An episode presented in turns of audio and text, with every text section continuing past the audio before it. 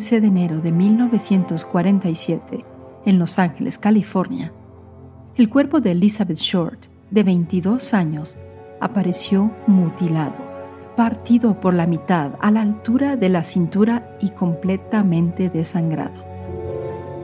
Aunque sus amigos más íntimos la conocían como Beth, más tarde el mundo la conocería por otro nombre, la Dalia Negra.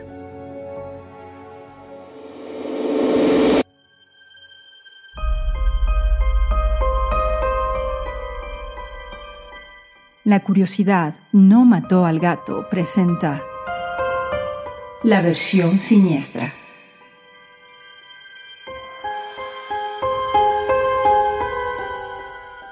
Hoy, la Dalia Negra.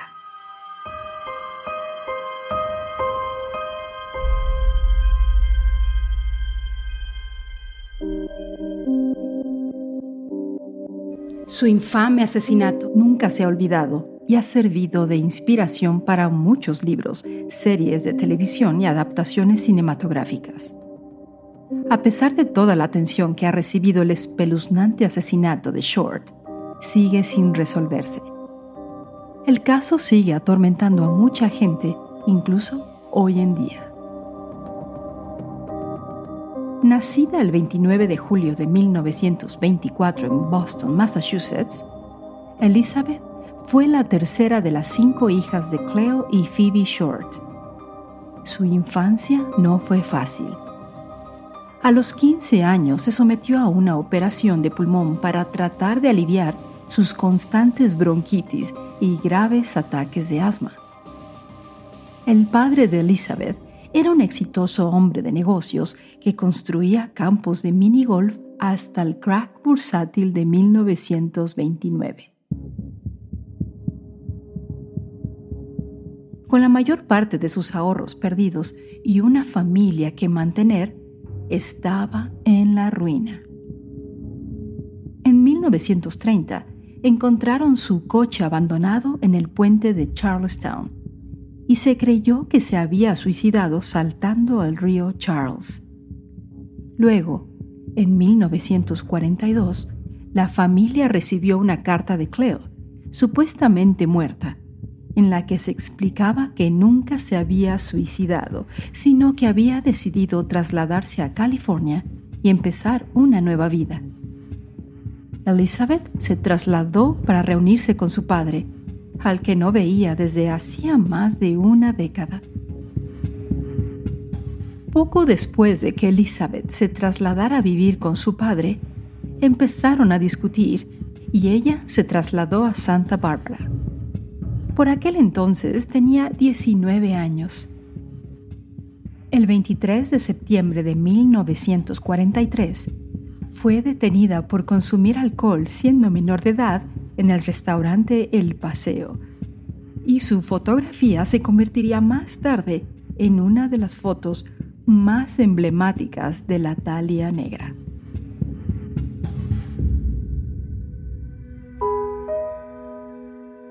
La agente que la detuvo, Marion Kiefer, declaró a un periódico de Los Ángeles, Ella era muy guapa, con un precioso pelo oscuro y piel clara. Días después de su detención, el Tribunal de Menores la puso en libertad condicional y la envió de vuelta a Massachusetts. En lugar de cumplir los requisitos de la libertad condicional, Elizabeth se fue a Florida Allí conoció al oficial de las Fuerzas Aéreas del Ejército, el mayor Matthew Michael Gordon Jr. Mientras estaba desplegando la India, él escribió a Elizabeth pidiéndole que se casara con él. Ella dijo que sí y reveló a sus amigos íntimos que estaban prometidos. Sin embargo, el 10 de agosto de 1945, el mayor Gordon murió en un accidente de aviación pocas semanas antes del final de la Segunda Guerra Mundial. Fue otro momento triste en la trágica cronología de la vida de Elizabeth.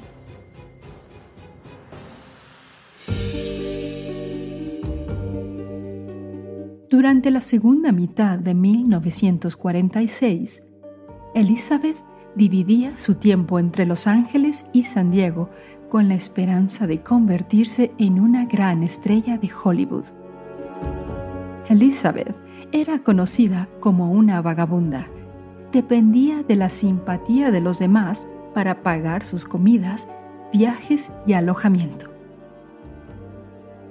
Elizabeth trabajaba tiempo parcial en una farmacia y cuidaba su aspecto con la esperanza de ser descubierta. Su antigua compañera de piso, Cheryl Hogland, reveló. Beth cogía una vela y la derretía. Luego dejaba caer la cera caliente en las cavidades de sus dientes. Esto eliminaba toda la parte superior oscura de los dientes. Se dice que la afición de Elizabeth a llevar encajes negros, así como su llamativo pelo negro azabache, le valieron el apodo de la Dalia Negra por parte de los clientes masculinos que frecuentaban la tienda. En el momento de su asesinato, Elizabeth no tenía ningún crédito como actriz y estaba a punto de quedarse sin hogar. La mañana del 15 de enero de 1947, una joven caminaba por una calle de Lamer Park en Los Ángeles con su hija de tres años cuando vio lo que creía que era un maniquí tirado a un lado de la carretera. Lo que realmente vio fue el cuerpo desmembrado de Elizabeth Short, de 22 años, al que habían cortado por la mitad y colocado en el suelo mirando hacia arriba.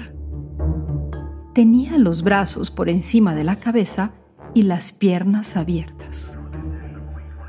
Los detectives Harry Hansen y Phineas Brown llegaron al lugar del crimen, pero los periodistas no tardaron en llegar.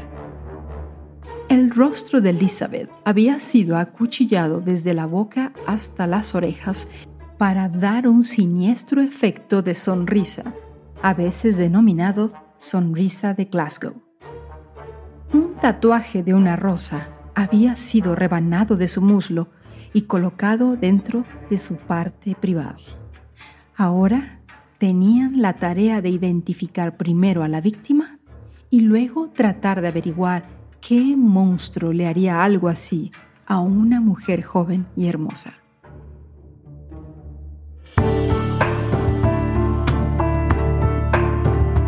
Tras el descubrimiento del cadáver de Elizabeth, los detectives pudieron identificarla, ya que las huellas dactilares tomadas coincidían con el registro de su anterior detención por consumo de alcohol por menores en 1943. Y también por un trabajo que había aceptado en una sala de correo de una base militar de California.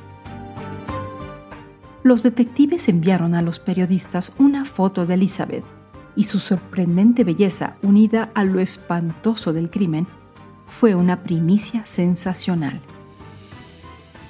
En aquella época, el cine negro estaba prosperando en Hollywood, ya que la gente estaba intrigada por el asesinato, el misterio, el sexo y la belleza.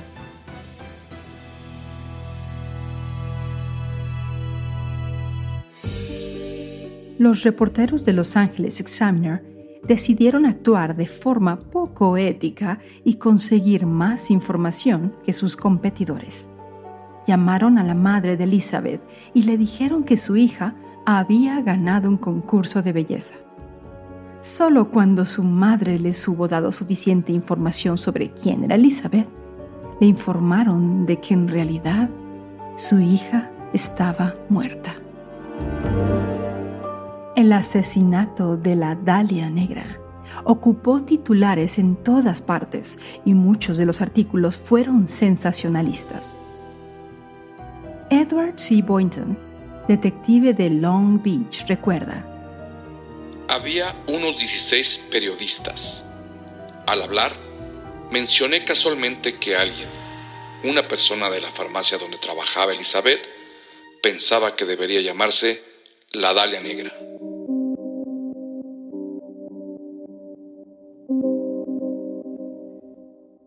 Aquellos periodistas se dirigieron a los teléfonos como una bandada de codornices al tropezar con un perro de casa. A partir de entonces fue el caso de la Dalia Negra. Un titular en The Washington Post decía, la policía busca a un loco pervertido por la muerte de una niña. La prensa describió a Elizabeth como una mujer hermosa de pelo oscuro fue vista con vida por última vez en el Hotel Biltmore, en el centro de la ciudad, vistiendo una falda y una blusa transparentes. También informaron de que era una mujer promiscua, llegando a afirmar que era prostituta. También llegaron a pintar una imagen difamatoria de Elizabeth, sugiriendo que fue su promiscuidad lo que tuvo mucho que ver en que se convirtiera en víctima de asesinato.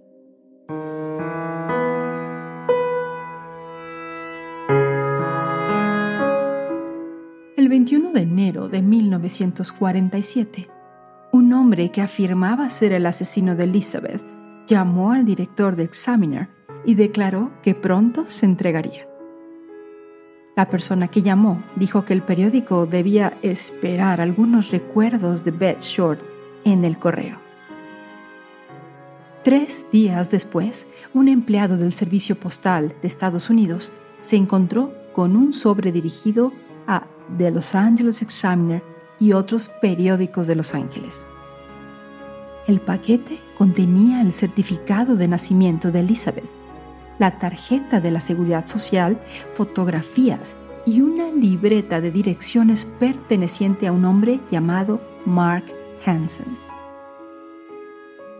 El paquete había sido limpiado cuidadosamente con gasolina para destruir todas las huellas dactilares, el mismo método utilizado para limpiar el cadáver de Elizabeth.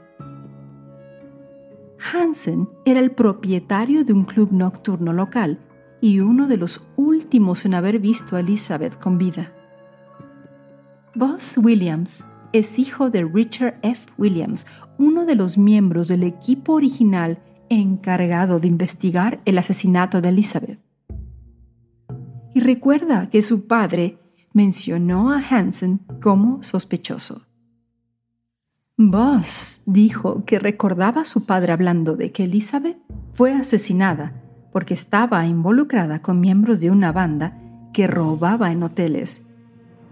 El asesinato se ocultó después con la eliminación de todas las pruebas forenses y la pista de Hansen se convirtió en nada más que una teoría.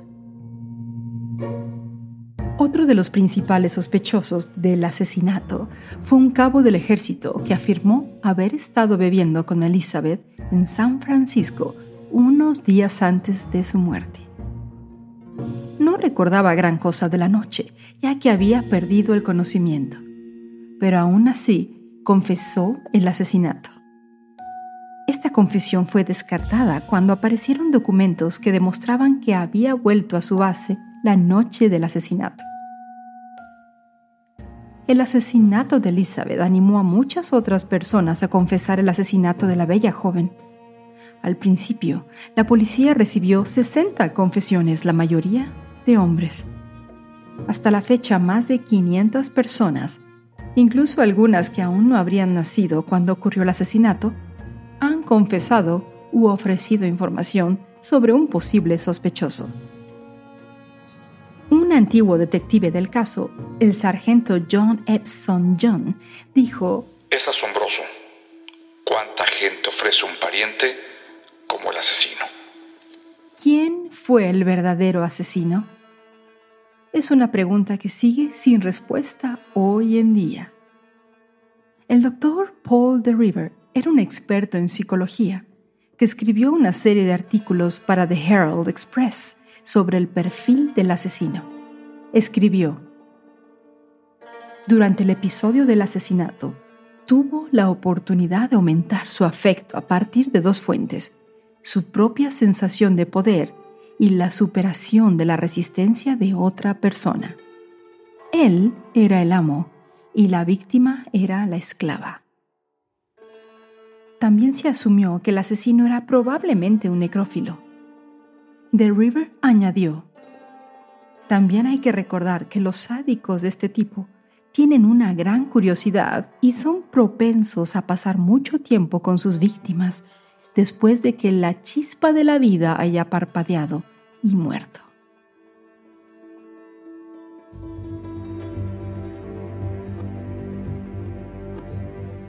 También se estableció una conexión entre este crimen y los asesinatos del torso de Cleveland que tuvieron lugar entre 1934 y 1938. Al menos 12 víctimas fueron asesinadas y desmembradas y sus restos fueron desechados. El verdadero asesino también sigue siendo desconocido. Más de 70 años después, muchos siguen fascinados con la Dalia Negra, descrito como uno de los crímenes más brutales de la historia de Estados Unidos. El asesinato aparece en muchas listas de casos famosos sin resolver. La novela La Dalia Negra, escrita por James Elroy en 1987, volvió a poner el crimen en el punto de mira de la cultura popular, y el libro fue adaptado al cine en el 2006 por el director Brian De Palma. En sus memorias My Dark Places, Elroy escribió, Las mujeres blancas muertas siempre agitan las cosas. El crimen de una forma retorcida tenía todos los elementos clave para mantener al público enganchado a la historia. Estaba el lado glamuroso, ya que la víctima era una aspirante actriz la brutalidad del crimen debido a que su cuerpo fue desechado de la forma más siniestra posible y el elemento de misterio que aún hoy perdura. ¿Quién mató a la Dalia Negra? Elizabeth Short ha alcanzado la fama que deseaba, pero por las razones equivocadas.